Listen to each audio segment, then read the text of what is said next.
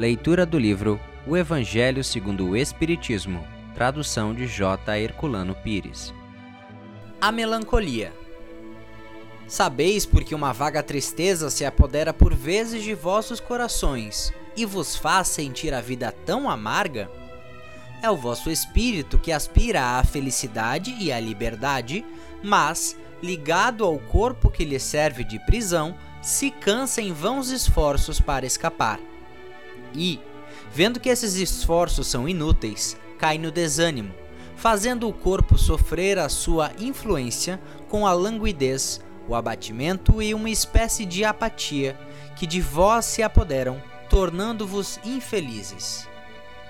Acreditai no que vos digo e resisti com energia a essas impressões que vos enfraquecem a vontade essas aspirações de uma vida melhor são inatas no espírito de todos os homens, mas não a busqueis neste mundo.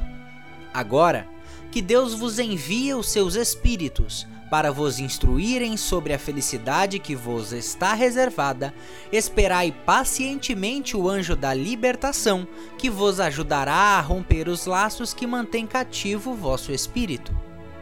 Pensai que tendes a cumprir durante vossa prova na terra, uma missão de que já não podeis duvidar, seja pelo devotamento à família, seja no cumprimento dos diversos deveres que Deus vos confiou.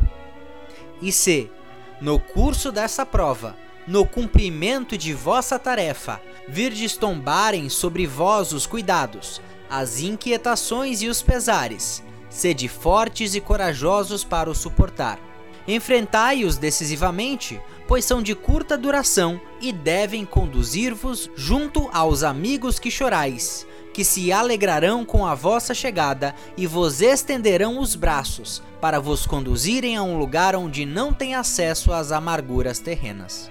Muito obrigado por assistir nosso podcast. Se você gostou, deixe seu like e compartilhe. Dessa forma, poderemos juntos espalhar cada vez mais a luz do Cristo Consolador.